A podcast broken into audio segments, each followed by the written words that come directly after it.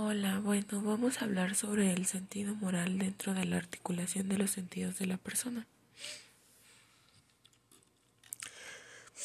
Empezaremos hablando sobre el sentido moral de acuerdo a Francisco Ayala.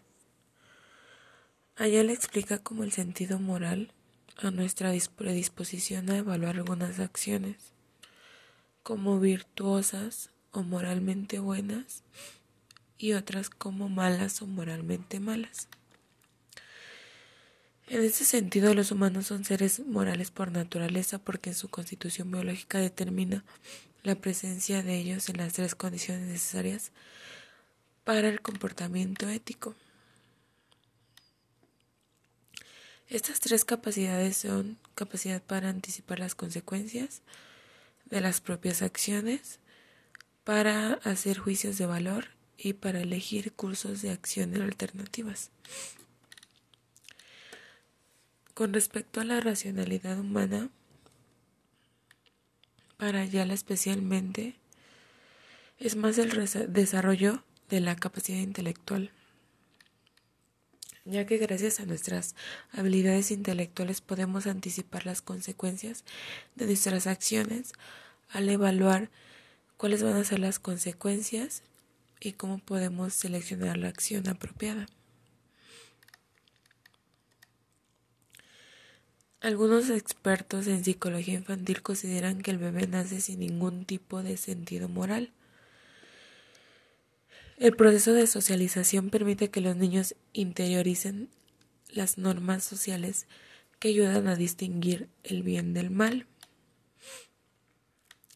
Entonces, bien, a esa capacidad la llamamos sentido moral, una especie de olfato interior para percibir entre el bien y el mal.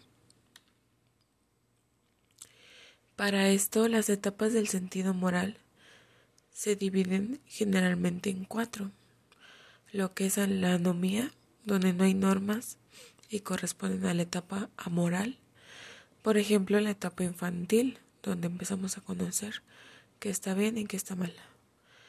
El segundo es la heteronomía, donde la norma reside en otro, por ejemplo, lo que los adultos o nuestra autoridad represente en nosotros. El tercero es la socionomía, donde la norma reside en los pares, por ejemplo, en nuestros amigos, compañeros de escuela, etc.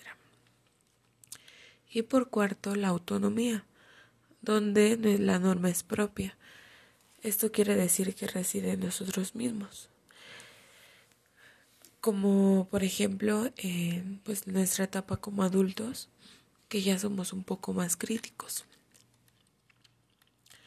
Entonces, una persona heterónoma es una persona que sin haber reflexionado y sin haber decidido si su orientación es buena o mala,